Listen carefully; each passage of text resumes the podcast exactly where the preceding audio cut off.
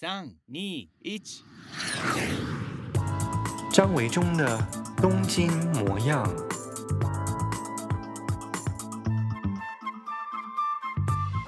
嗨，大家今天过得好吗？我是张维中，欢迎收听今天的 Podcast《东京模样》。今天的节目呢，我觉得对我来说意义重大，非常特别，因为今天邀请到的来宾呢，嗯、我们已经认识了超过二十年的时间哦，也就是我大概在十九岁、二十岁的时候就遇见了他，认识了他。他的名字叫做詹雅兰。我们都昵称为她兰姐。我和兰姐最早认识是在张曼娟老师的工作室紫石作坊所认识的。那时候我是在紫石作坊啊、呃、出书，那兰姐就是在曼娟老师那边处理曼娟老师的个人的作家事务，同时也担任编辑的工作。我们一起共事了有几年的时间哦，然后又各自分散到不同的生活领域、工作岗位上，大概也分开了十几年之后呢，又再度重逢。重逢的契机就是因为我的书、呃，将近这五六年来啊、哦，从日本一日远方开始，到最近的短篇小说保存版精选集代替说再见，这六年来左右的书呢，我都是在兰姐所工作的出版社大雁原点出版社所出版的，那兰姐张雅兰就是担任我的书啊、你们所看到我每一本做的很有规模、很漂亮，然后销售成绩也不差的书呢，都是兰姐所策划、所编辑出来的。今天。我们来一起来听听兰姐告诉我们，编辑到底是一份怎么样的工作，还有她所眼睛看到的出版状况。为什么在出版景气这么不好的台湾，还是有很多很多的人想要成为作家，想要出书哦？还有包括网红，其实也是从网络上面发迹的啊。他们主要的发声管道是网络，但是其实所有的网红似乎又还是想要出书、出纸本书，原因到底又是为什么呢？我们来欢迎兰姐。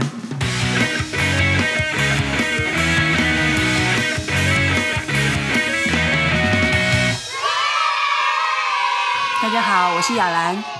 对，兰姐，我还是叫你兰姐好了。好，OK。兰姐其实并不是听起来那么德高望重，其实她是跟我同一个世代的，嗯，所以其实我们算是算是，哎，我们相差大概三到四岁嘛，对不对？五岁啦。你有五岁吗？有，我记得很清楚。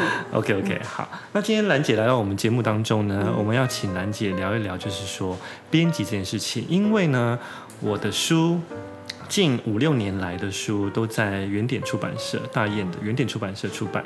那兰姐其实就是在大雁啊、在原点出版社担任我的编辑。对，所以今天就是来请兰姐来聊一聊，就是她丰富的编辑的生涯史。对，兰姐最早接最早接触编辑是在什么时候啊？其实就是跟维中一起。在做纸食的时候嘛，那时候跟曼娟老师一起，嗯嗯嗯、那时候我们其实就是从编辑呀、作家经济开始做的，嗯、所以我也是从那时候才开始慢慢明白，就是编辑是怎么一回事。而且在那个时代很特别，是那个曼娟老师，他带着我们去认识很多当时出版界大咖的人，对，然后也接触了很多很不一样的一些事情。我就是从那边才开始开了眼界。嗯，所以在此之前，对于编辑这个事情，其实是毫无。应该说毫无兴趣吗？或者是并没有想到会做这件事这样事情？应该是说那时候我是念中文嘛。对。那唯一的想想法就是说我就是到杂志社或出版社去工作。其实在，在在进在进子时的时候，我其实有去一些出版社跟杂志社上班过。就大概有一个初步的概念，嗯嗯嗯、也在那边其实有一点点小小的练习。好比说像采编这件事，我也在那边开始有了一些开始。然后比方说像呃有个出版社，我待了七天，也大概了解一下哦，原来出版社是长这个样子。嗯嗯嗯嗯。好，所以兰姐其实从那个时候开始接触编辑的事情，一直到现在，对，一共过了多久了？二十五年过去了。哇，这么快。嗯。然后在这个二十五年当中，其实你我所。呃，记得的是，其实你换了非常非常多不同类型的编辑的工作，出版社有有做杂志的，对，然后到现在是做书籍，对不对？对，没错。对，那中间还有其他类型的吗？有啊，我因为我中间有两次就是离职嘛，离职的时候我都给我自己一年的时间休息。那一年时间除了休息之外，我也去试试看不同属性的一个议题。好比说我第一次离职的时候，我就去接触了旅游书。然后就是接了他们就是有一个旅游出版社的书，大概一年。那我就大概知道哦，原来旅游旅游旅游市场是这个样子，然后跟作者沟通是这样的一个程度。然后到了第二次的离职的时候呢，我好像是去接像是像食谱书，那我就懂啊，原来食谱是这样做，所以。中间这两个呃特别的历程，其实也让我在做其他类型书的时候，其实有很大帮助，因为我可以把旅游书或食谱书的一个操作方式用在我后来的其他类型书上。然后后来我知道你其实又到了这个现在这个出版社，其实做了一开始做了很多关于居家设计方面空间的书，然后还有工艺品。对对，生活风格类的是这样子，就是说，其实啊，我那时候在呃刚开始出道的时候，我心中一直有一个就是想要想要做的东西。其实我对空间一直很感兴趣，嗯、可是那时候台湾没有这件事情，对，也没有这样的一个出版专专业的出版社。但后来我发现有了，然后于是呢，其实那时候刚好我离职，我就到处去想办法，看可不可以有人可以把我带进去。刚好就遇到了一个美编，他就他就帮我递了我的履历，于是我就。在那个居家出版社，就是做了将近五年的时间。对，那我那个五年的时间，其实是我所有的编辑的经历的一个最最扎实的打底，因为那时候真的是蛮可怕的。我们那时候呢。呃，可以说就是没日没夜的工作，嗯、然后老板会随随便丢一个议题，你就要想办法去完成。好比说，我老板说我想要世界豪宅这个主题，对，我又不认识有钱人，对，那 我怎么办呢？于是我开始想办法呀，然后发现香港很多有钱人，嗯、然后跟我们比较接近，是，于是我就想，我就开始去查看房地产。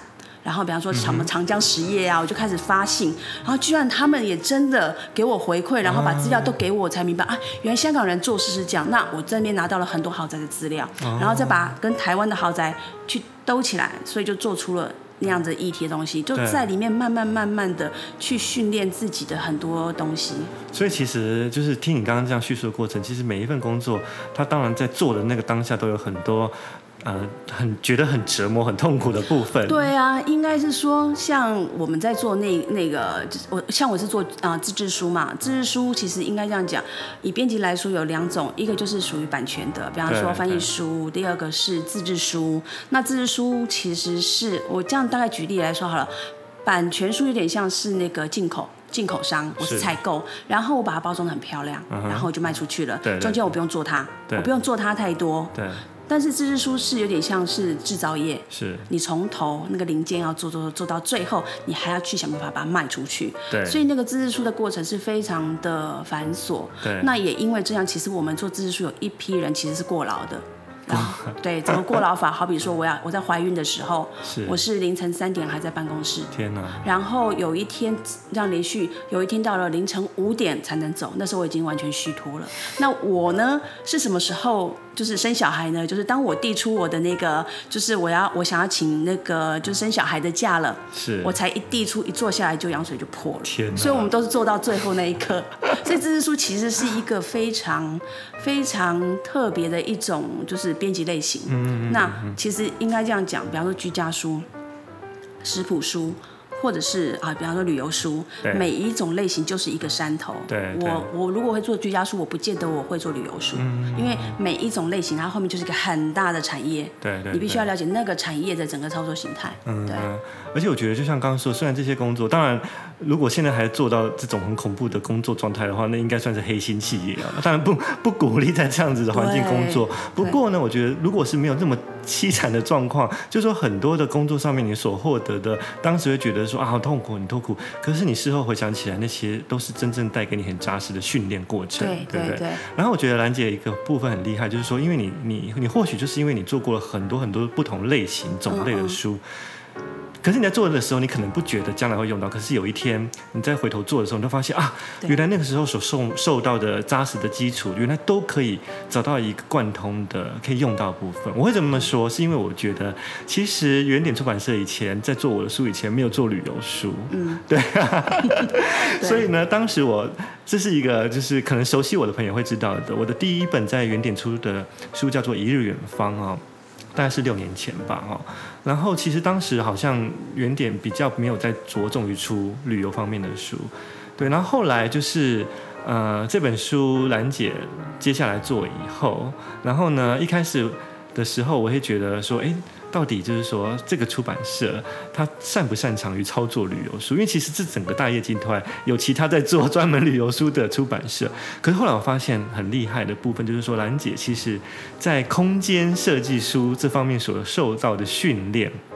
你完全把它移转到了做旅游书的编辑，因为呢，其实做旅游书是一个非常庞杂的内容，它有很多很多的小单元，整个文章要重新打散去做一个结构。我觉得那个结构就是你对空间感要很好，是不是？所以你其实，比方说你去做一些居家书，去做访谈的书，你会做很多的一些小方块、小小知识的小 box，对对对，你把它放到旅游书来做，是没错。但是旅游书又不用那么复杂，旅游书只要用到它一点点的。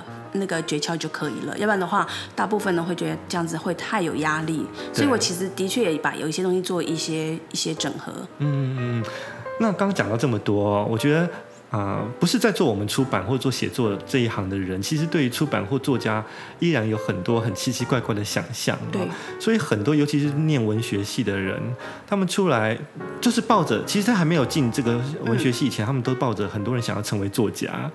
对对，然后出来以后就想要说，我要怎么样出一本书？对，然后对于做，对于成为作家或出一本书有很多不切实际的想象，嗯嗯嗯，然后也有一些人对于出版社也会有很多很多不同的误解。嗯，你觉得你怎么看待这个部分？你说很多人想成为作家吗？对，或者是编辑这一行到底是什么呢？哦，OK，应该是这样讲哈，就是。通常其实想成为作家的，如果是比较浪漫型的，真的是属于文学类。因为书籍我们通常粗浅把它分为文学类跟非文学类。对。那通常会有这种浪漫情怀的，都是这种文学派的。那这部分呢，因为就是必须很残酷的说，在台湾的文学的环境不是那么的好。对。所以如果想要去出这些书的时候，其实出版社大部分的出版社都还是属于实用型出版社，管道其实并不是那么的多。嗯。对。所以我不知道能够帮我 文学界。但是因为我自己就是应该是这样讲，我自己本身之前很多年前也写东西，对。然后你知道我我我唯我我的例就是说，你知道写书啊是没有办法养活自己的，但是呢，编辑可以。所以我比较务实的选择了编辑这一块，嗯、而且我觉得创作呢，我也可以把创作这个概念放在编辑这边。所以我自己认为我的那个编辑类型是属于创作型的。对，因为兰姐很多的编辑的书其实是由你自己亲身去采访写作者的。对，或者是说我们就是有点像啊、呃，就是自己去思考那个主题，然后找到就是说现在可能还没有出现这样的议题的东西。嗯。所以我把那个写作这东西。的东西的那个念头就放在编辑上。那至于另外一个、另外一种非文学类的写作者，那其实那个东西就比较更务实，嗯、因为他们其实是把啊啊写作这件事情或出书这件事情当做一张名片。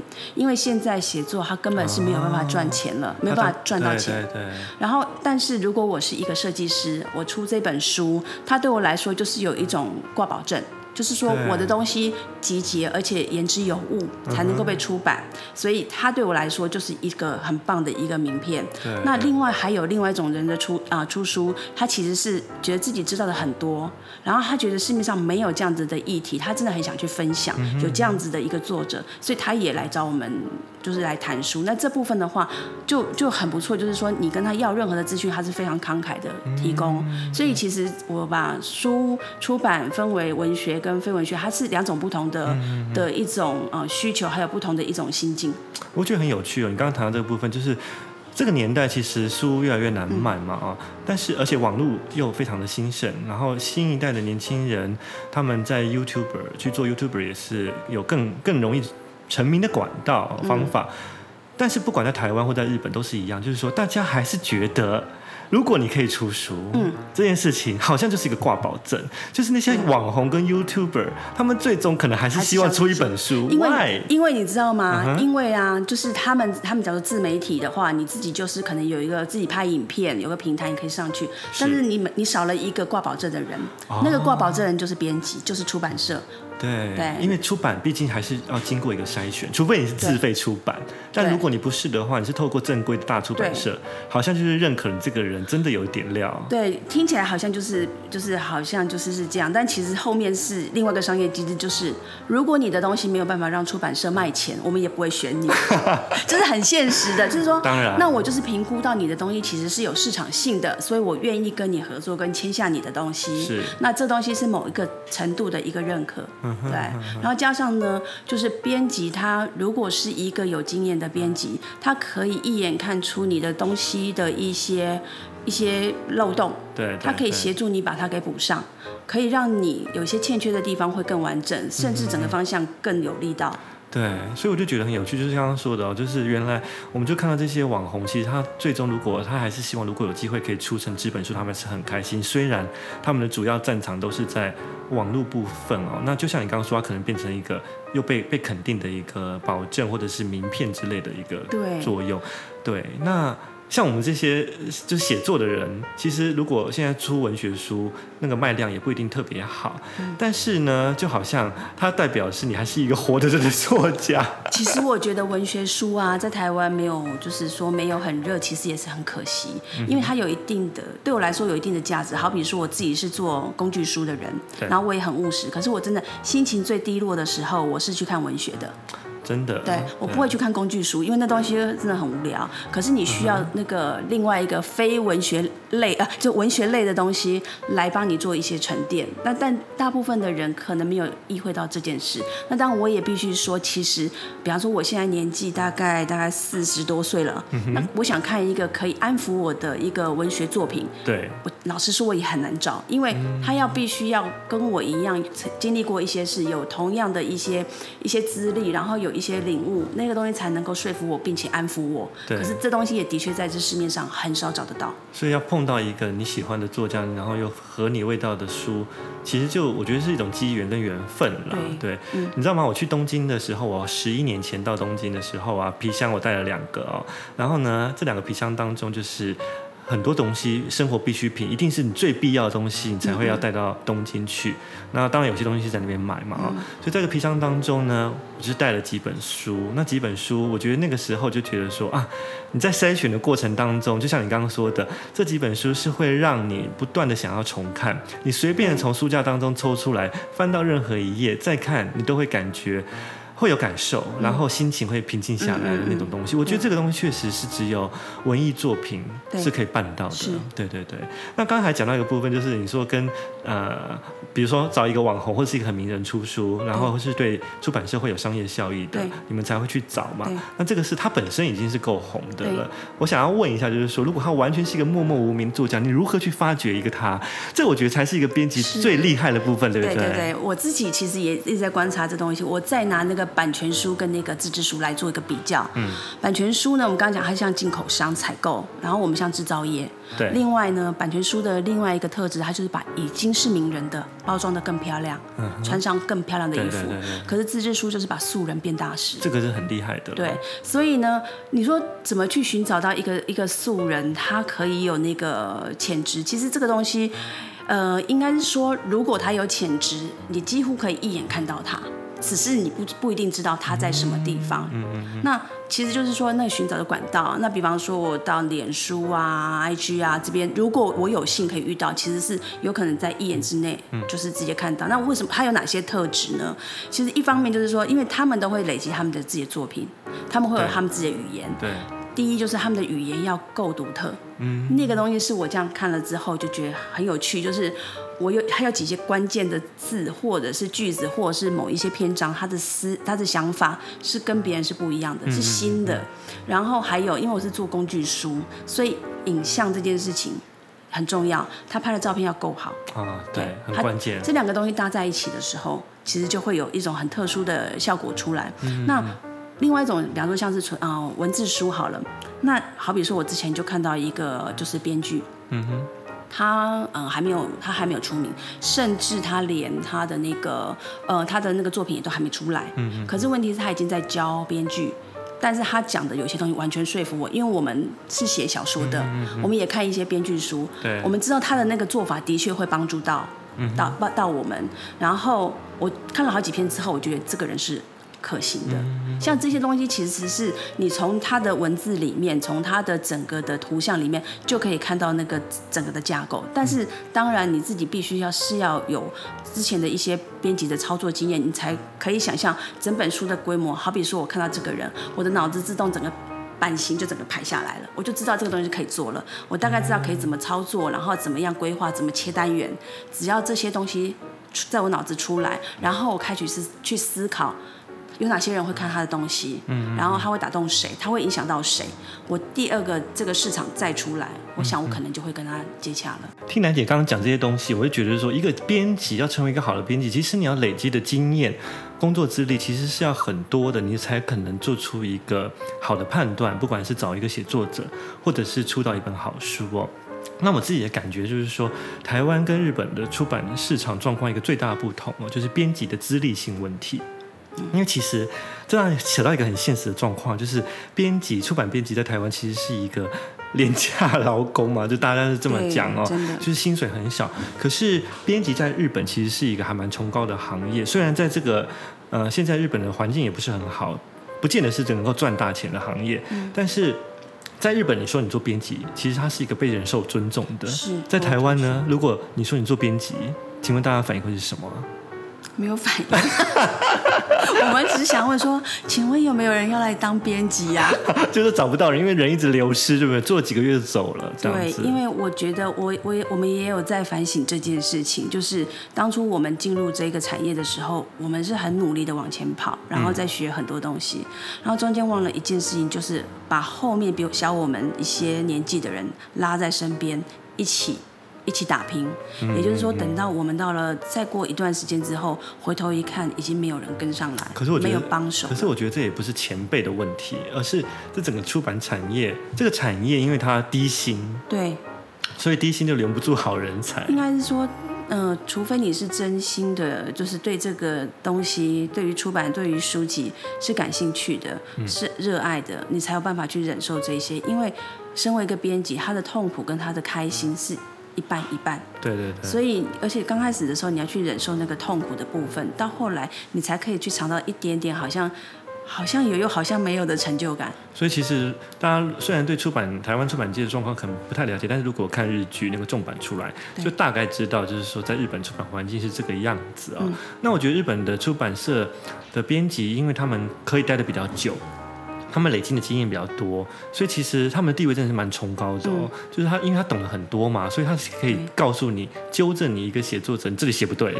其实我很想当这种编辑，因为因为你真的是作家会必须很服从于编辑，日本的编辑，因为他真的懂很多。嗯、你今天写在故事当中写到某一个人开了一台跑车，他告诉你说、嗯、这个跑车没有这个型号。嗯，日本编辑是可以做到这种形形、嗯、这个这个阶段的。是没错。可是台湾的编辑因为。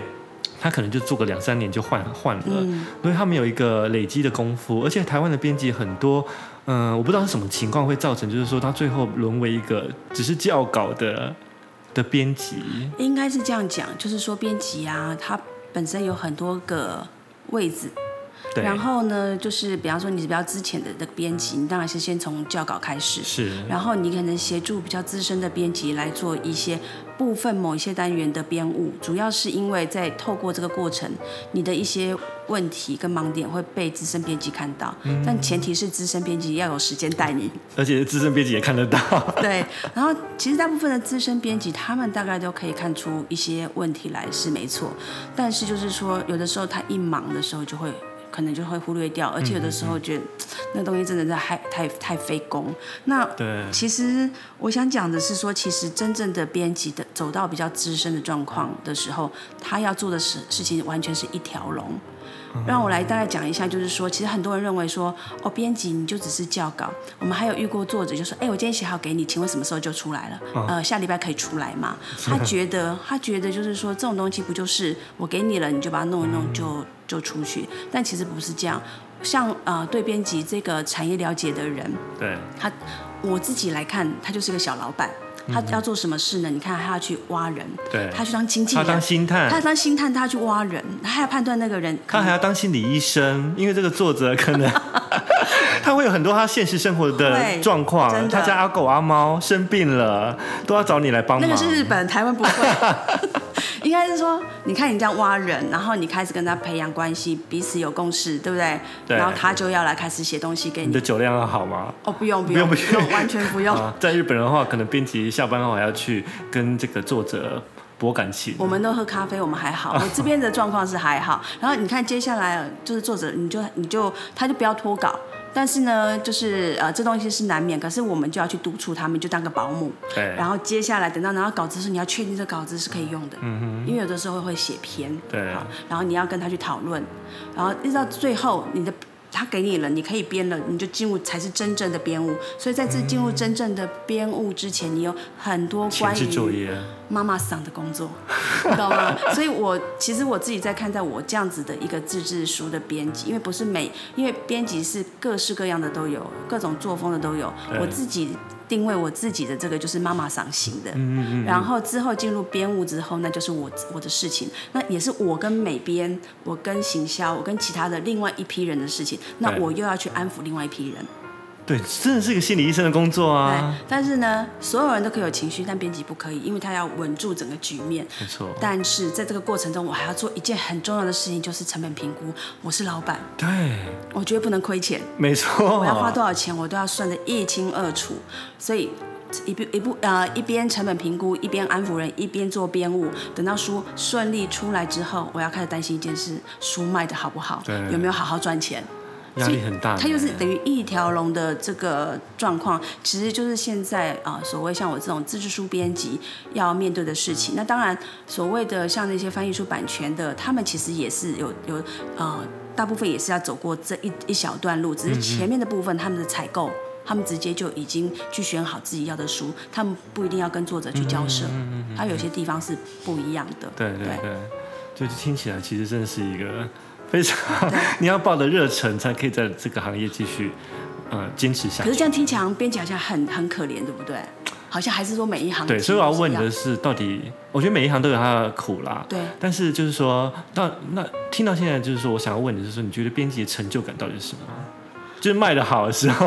我觉得我跟你说，卖的好的时候其实是害怕的。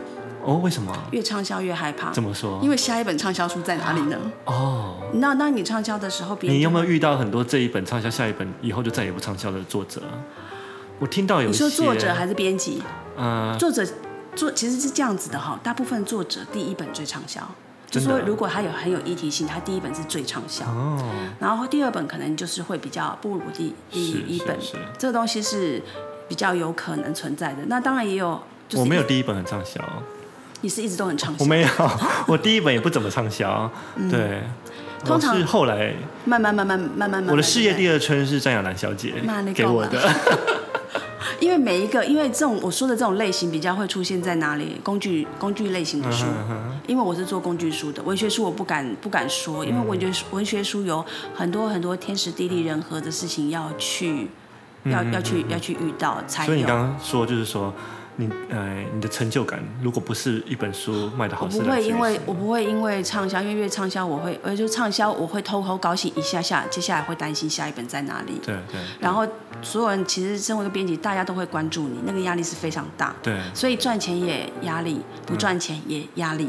真的。对，那真正的成就感其实是只有自己跟自己在一起的时候。比方说，我看到了，我看到了好作品。嗯哼。我在编整它，嗯，我发现我真的几乎不用花什么力气编整它嘞，而且还很好看。什么意思？我不用花力气去整理它，它本身已经把它弄好，它本身已经结构很好，哦、而且最重要它非常好看。这种感觉就像什么，你知道吗？嗯、我跟一个做，我跟一个人说我要帮你卖钻石，你就拿了一颗钻石给我，而且呢，全部都切割好，哦、然后呢，你连一些后面的保证书什么都给我了。哦、可是呢，有会有另外一种。作者他的做法是说，我要帮你卖钻石，他就拿一块石头说在这里自己切。哦。然后我就哦，那我就要花很多的那个时间。嗯。但是呢，这两者会有不同的乐趣啦。第一个就是，当然你就会很轻松，然后你就可以直接去欣赏他的好。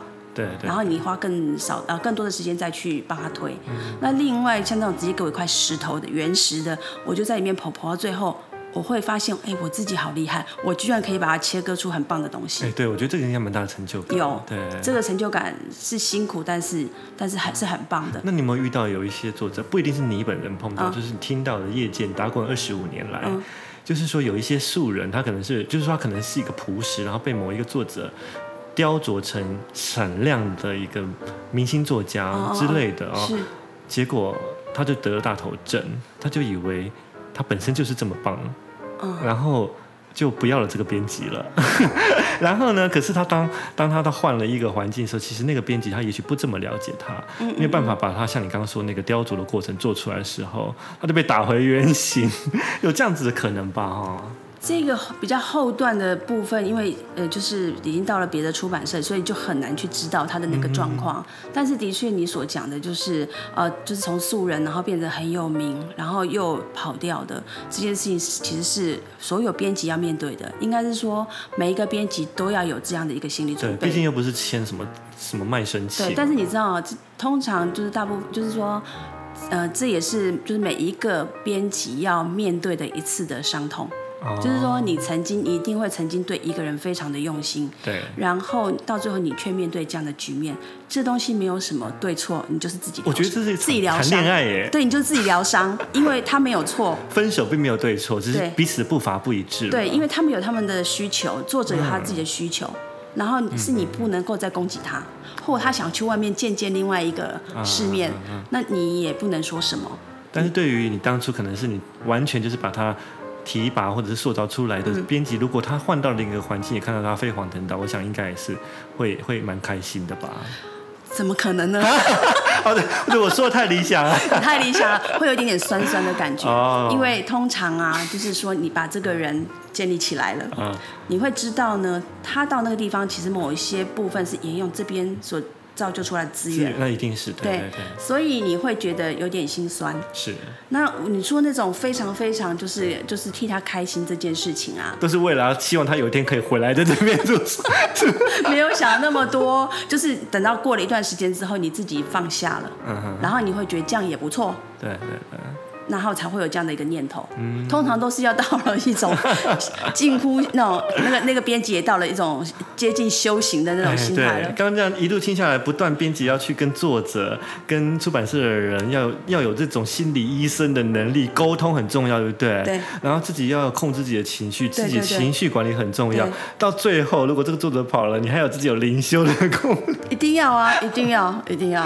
非常非常特别，好，今天非常谢谢，呃，兰姐詹雅兰，就是原点出版社的编辑，来跟我们聊一聊，就是编辑这个神秘的行业啊、哦，嗯嗯嗯，就是大家其实常常会看到，不管是网络书店也好，或实体书店也好，都有很多书的存在。虽然越来越式微，可是书这件事情还是存在我们的生活当中的。而且我们喜欢看的电影呢、啊，喜欢看的偶像剧，其实很多都还是从原著去改编的，对。不管是小说或漫画也好，所以。